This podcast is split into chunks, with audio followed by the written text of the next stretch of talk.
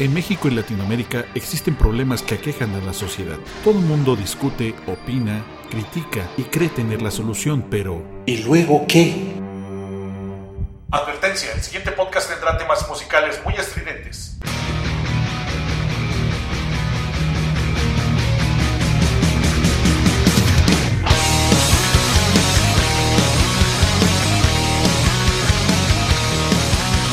El tema de hoy es la educación secuestrada.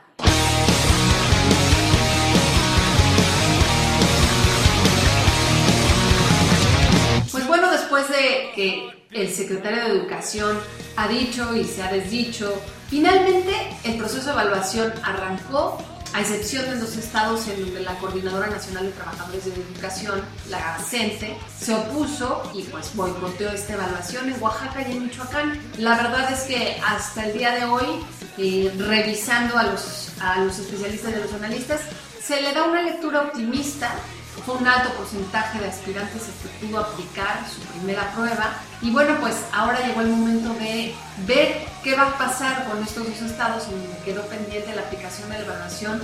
Pero más allá de eso, saber si va a ser con este tipo de evaluaciones con las que el sistema educativo va a empezar a cobrar otra forma y va a empezar a dar otros resultados.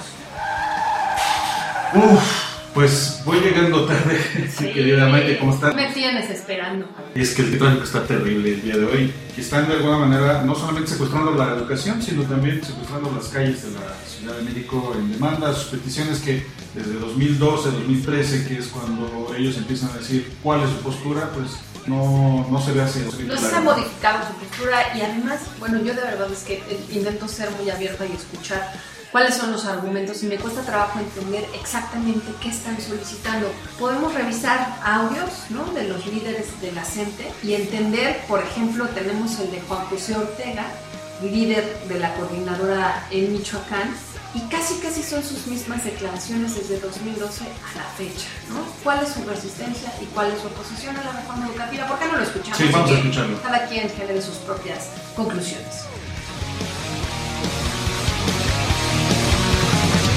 Decidimos defenderte, decidimos ser dis- Ups, esta no es. Bueno, en primer lugar nosotros rechazamos la reforma por todo lo que implica, por el mecanismo de cómo se viene operando, que nunca hubo una consulta verdadera ni al gremio ni a la población en general. Hablar de educación es hablar de el único camino, del único medio que existe para la superación de un pueblo, efectivamente y el carácter de esta reforma no nos garantiza que verdaderamente sea la preocupación por la superación de todo un pueblo el objetivo de ella. Desde el momento en que no hay una consulta verdadera a las bases, la aplicación de un examen que no es otra cosa más que la certificación, pues nosotros vemos con dudas que esta reforma tenga sentido.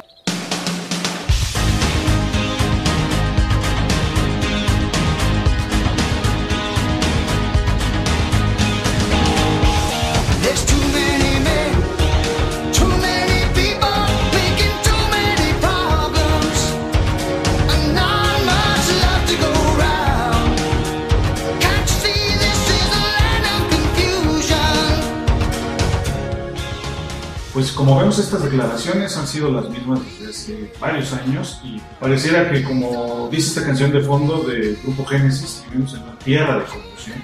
Pues sí. dicho, la centro. Pues sí, porque esperaríamos después de estos años que hubieran desarrollado argumentos muy específicos sobre qué parte de la evaluación no es, es la que no les parece. E incluso una contrapropuesta de cómo elaborar una evaluación. Ellos hablan mucho de que se les debe de incorporar como gremio para definir cuál va a ser el camino evaluación.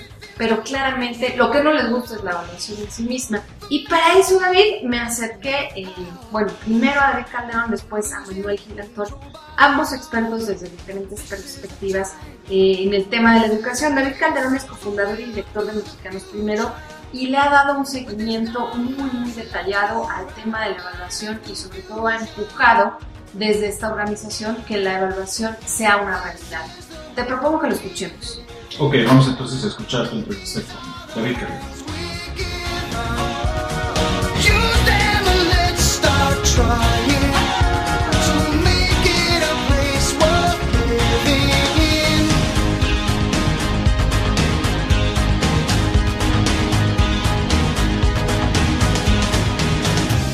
En este momento, eh, pasado el proceso del, del primer lanzamiento de evaluaciones docentes, ¿cuál es el panorama general? El panorama, Maite, es que se está realizando en la mayor parte del país según lo previsto, pero hay la, digamos, la obstaculización en Oaxaca y Michoacán por parte de la coordinadora y la incapacidad de los gobiernos locales y del gobierno federal para asegurar a los aspirantes que pueden realizar sus evaluaciones. Y esto muy probablemente no se ve que haya algún nuevo elemento para pensar que pueda ser muy distinto en las evaluaciones del próximo mes. Entonces, pues ciertamente estamos en ese sentido preocupados. Por el otro lado, pues bueno, una excelente noticia, se realizaron las evaluaciones que por primera vez en la historia le otorgan cargos directivos a los maestros. Dos eh, datos sencillamente para ver lo inédito del proceso.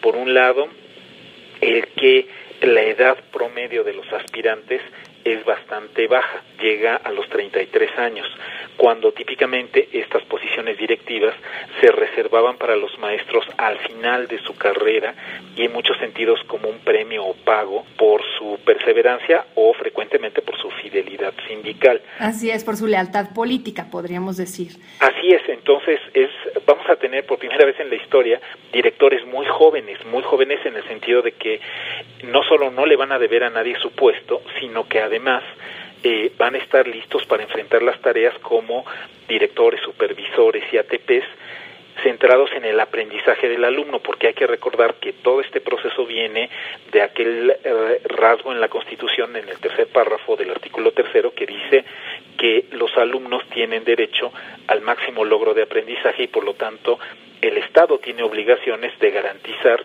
la idoneidad de los maestros y directivos. Entonces no se trata solo de los profesores frente a grupo, quienes deben ser idóneos para el aprendizaje de los alumnos, sino también los directivos. Y claramente muchos en el pasado lo fueron, pero muchos no lo fueron porque no estaban pensando en el aprendizaje de los alumnos y no fueron seleccionados por sus rasgos a ese respecto. Fueron seleccionados por su fidelidad o su capacidad de control, digamos, de las estructuras a nivel escuela a favor del sindicato o de la autoridad educativa. Eran vistos más como capataces y controladores y no para nada como personas que iban a liderar un proyecto educativo como ahora se está planteando.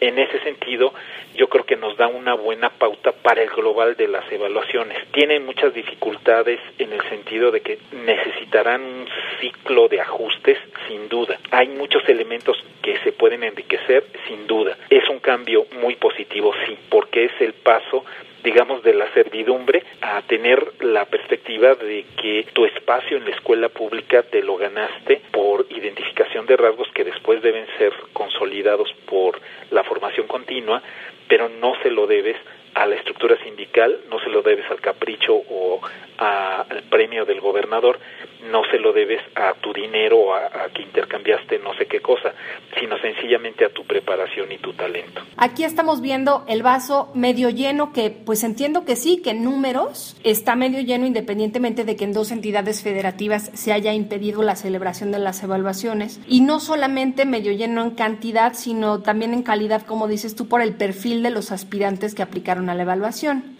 Así es, fue el 82.7% de los aspirantes, es decir, quienes están quedando fuera, más o menos unos 9.000 aspirantes, y de esos 9.000, unos 6.000 se pueden colocar en Oaxaca y Michoacán. Son profesores que tienen esta intención de ser directores o que sean considerados pues para ser directores, supervisores y asesores técnico-pedagógicos. Entonces sí te habla de no es solo algo que se puede identificar con la ambición o sencillamente quieren ganar más. Aquellos profesores que se inscribieron a los procesos en Oaxaca y en Michoacán no son ingenuos, saben que están yendo a contracorriente, entonces que el Estado mexicano no sea capaz de asegurar el cumplimiento para los que sí quieren hacerlo, derechos que tienen finalmente, ¿no? eh, Para poder en este caso, claro, como tú dices, el derecho que tienes, eh, otro aspecto que quisiera destacar es que está el derecho de los niños, como tú has marcado, el derecho de los propios aspirantes, pero hay un tema de equidad también. Cuando la selección era arbitraria, cuando la selección era los primeros o los más, eh, digamos, los, los profesores de mayor edad, tu acceso no es equitativo, no tienes ninguna garantía de que estás en igualdad de condiciones para aspirar a esta promoción. Aquí, justamente por el hecho de someterse, digamos, a las mismas demandas que son las que plantea el examen, eh, estuvieron en equidad de condiciones a aquellos profesores que van a poder ser promovidos. ¿Participaron los maestros en el diseño de la evaluación? El instrumento fue construido con expertos, fue construido con maestros frente a grupo y con esas eh, y con directivos eh, que tienen responsabilidades. También se ha minimizado mucho el papel de los maestros, sea los expertos en Ceneval que fueron convocados para generar los ítems, como los maestros que están en el Consejo del INE, maestros frente a grupo, directivos frente a grupo, que han conocido los instrumentos para tener, digamos, su opinión. ¿Cómo se puede minimizar el descontento y sobre todo cómo se pueden emparejar a Michoacán y a Oaxaca para que queden evaluados como el resto? Por un lado, una buena y sana estrategia de resguardo de las sedes, de cumplimiento de las fechas, de defensa de los aspirantes para que ellos puedan seguir su proceso. Y un segundo carril, digamos, simultáneo que hay que desarrollar es el tema de una propedéutica de la reforma educativa. Nosotros estamos contra la excepción, pero yo creo que ninguno estamos en contra de una propedéutica. ¿A qué me refiero? Que Oaxaca, Michoacán, Guerrero tienen algunas situaciones culturales, tienen algunas situaciones de contexto que hay que reconocer, no como que los alejan de la posibilidad de la evaluación, pero sí que les ponen especiales retos y que hay que enfrentarlos. Entonces, hasta que no haya esta propedéutica que pasa, por ejemplo, por asegurar que el mínimo aceptable de continuidad de pagos a los profesores, de infraestructura en las escuelas, de, digamos, apoyos como corresponde a, por ejemplo, los desayunos escolares, son imprescindibles para que haga sentido un avance en el sistema escolar. De otra manera, es estarle corrigiendo, digamos, a los músicos del Titanic que, que se les salió mala nota, ¿no? Entonces, la idea de que hay escuelas que están en situaciones gravísimas y que estas hay que enfrentarlas ya con o sin examen y antes del examen, eso hay que reconocer que es así que así deberíamos apoyarlo todos y que eso le quitará, digamos, que sea el pretexto para no evaluarse a los maestros y que de todos modos hay que enfrentarlo porque es una realidad. Es- Claro, sus demandas en ese sentido, falta de infraestructura, son legítimas. Estamos en contacto y muchísimas gracias por la conversación. Gracias a ti por la oportunidad. Hasta luego. ¿Y luego qué?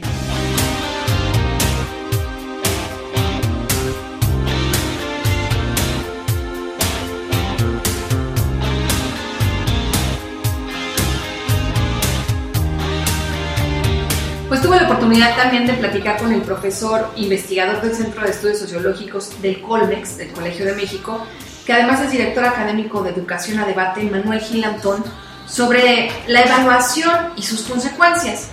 Lo primero que le pregunté es, antes de la reforma, ¿cómo se accedía a una plaza del magisterio? Entonces, yo, yo quisiera remarcar ahí que, digamos, se ha dicho que, eh, digamos, los procedimientos eran lealtad política, también eh, hubo, para nuestra vergüenza, la venta de las plazas Así es la herencia y la venta. y la herencia de las plazas. E incluso, Maite, se nos ha olvidado, pero también había en ocasiones eh, costos o precios que no eran económicos, sino de, de, de abuso sobre las personas para obtener una plaza. Qué fuerte lo que estás diciendo. O sea, se sometía, ¿no? Incluso a servicios este, sí, sí. extraoficiales para poder garantizar el acceso a, a la Sí, en, en muchas ocasiones el, el, el, el intercambio era con, con, con el cuerpo de las personas. Es, es, es espantoso el nivel al que se llegó. Manuel, ¿por qué es importante una evaluación docente? Sobre todo que nos permita, Maite, digamos, saber si el profesor va a saber generar ambientes de aprendizaje, no solamente si el profesor se acuerda de las leyes o si tiene, eh, que es importante, es- definitivamente es básico tener conocimiento, sino si tiene capacidad para generar ambientes en que ese conocimiento se aprenda, ¿no? Hay argumentos por parte de la Coordinadora Nacional de Trabajadores de la Educación que las autoridades y el propio Instituto Nacional de Evaluación deban tomar en cuenta. Eh, bueno, a mí lo que me parece es que bueno, eh, la lo que llamamos Coordinador Nacional de Trabajadores de la Educación y que este fin de semana eh, impidió los procesos de evaluación en dos estados de la República, yo creo que hay que comprender que es un movimiento político que incluye aspectos educativos pero que los rebasa. eh, de tal manera que el, el, digamos, su resistencia a estos procesos de evaluación hay que enmarcarlos en su resistencia a eh, estos modos que ellos consideran neoliberales o que los consideran, digamos, privatizadores, desde el punto de vista de una perspectiva, digamos, para los que realmente así lo piensan, ¿no? Porque también hay, pues, personas que de esto medran y obtienen dinero y cosas de ese tipo con cualquier movimiento social, los que piensan que no hay que evaluar al sistema, sino que hay que cambiar al sistema educativo y al sistema productivo, etcétera, ¿no? Ahora, yo creo que hay un punto podemos rescatar, no ni de los modos, ni de las ah, argumentaciones eh, sobre privatización o, o- o este, estos, estos asuntos que mencioné. Y es que yo creo que esta reforma educativa, Maite, eh, ha tenido, paradójicamente, ha sido muy, muy, muy poco educativa en dos sentidos. No ha, digamos, no ha enunciado cuál es el nuevo horizonte educativo para el país. Ha sido hasta el momento una forma distinta en esa reforma de los términos de ingreso, promoción y permanencia del personal docente. Pero además ha sido poco educativa porque no ha sido pedagógicamente bien comunicada. Manuel, con tu experiencia y revisando este proceso, ¿qué puntos son los que deben de revisarse en la evaluación? Yo creo que si nosotros tenemos, eh, Maite, es- esta reforma partió de un juicio muy severo. Uno, todos los problemas del aprendizaje son Tienen que ver con los ya del profesor. Y por lo tanto, toda la solución tiene que ver con los profesores.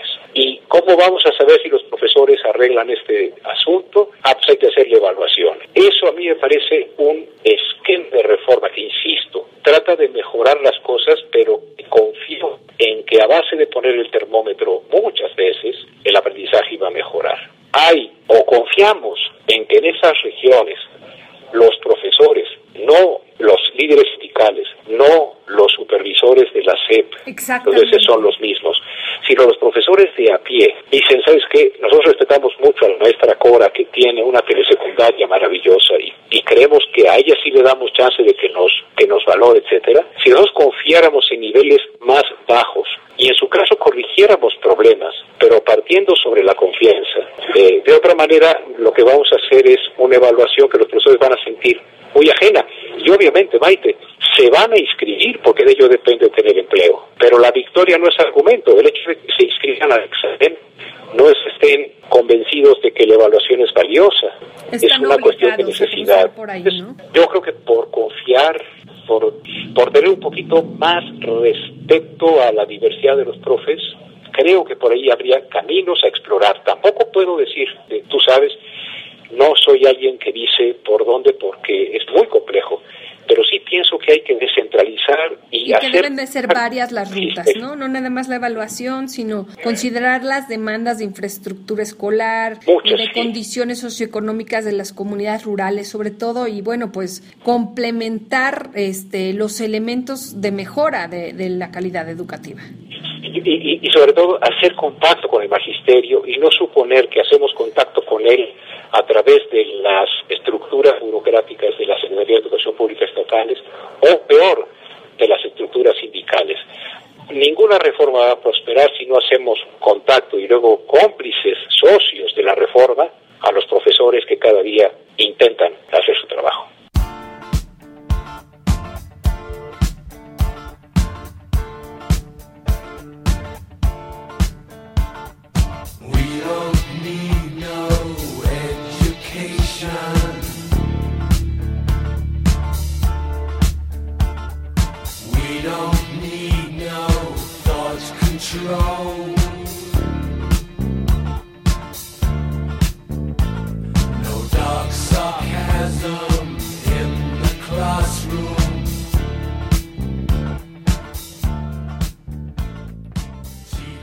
Todo parece indicar que, como dice esta canción, no necesitamos educación y no sabemos hacia dónde va pues, toda esta situación, aunque vemos una luz en las respuestas de nuestros entrevistados que concuerda lo- con lo que muchos pensamos con respecto a la educación. Y a quién le conviene que siga estando en rezago y de alguna manera secuestrada por los mismos integrantes de la CENTE el mismo sindicato que hace mutis, aunque ellos están a cargo del control de los docentes de la educación, o el mismo secretario Chaifet, que como la chimotrofia, como dice una cosa, dice otra, y por otro lado los mismos maestros que sí quieren ser evaluados pero no los dejan. Y al parecer, pues esta reforma educativa está hecha al revés. Y la verdad es que la reforma está quizá tan sobrevaluada como estancada, entonces ojalá se empiecen a abrir otras ventanas y otros horizontes. Eh, creo que de, los, de las conclusiones que nos dan nuestros entrevistados habrá que resaltar esta idea del propedéutico y los casos de excepción que ojalá sean siempre los menos pero que resultan necesarios y la idea de incorporar en la medida de lo posible más a los maestros en la toma de decisiones para el diseño de las evaluaciones.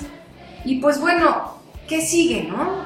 A quién y luego que nos gusta siempre dar opciones, por lo pronto les propondríamos que visiten las páginas de Educación Futura, eh, .org. Está también México Evalúa, que tiene una sección de evaluación. La página es mexicoevalúa.org.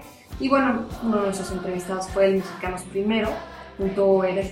En Educación Futura van a encontrar también varios artículos y opiniones del maestro Manuel Gilantón.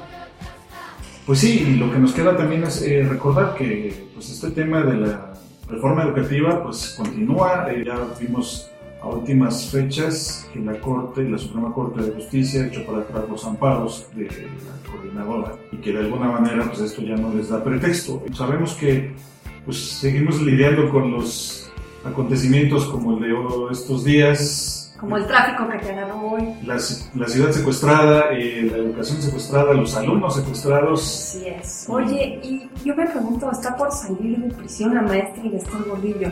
¿En qué estará pensando, Fabián? Yo creo que eso nos lo tendremos que imaginar a la maestra próximamente. Mientras tanto, nos despedimos de este podcast. Y nos vemos en el próximo, Fabián. Gracias. Nos vemos en el siguiente. ¿Y luego qué?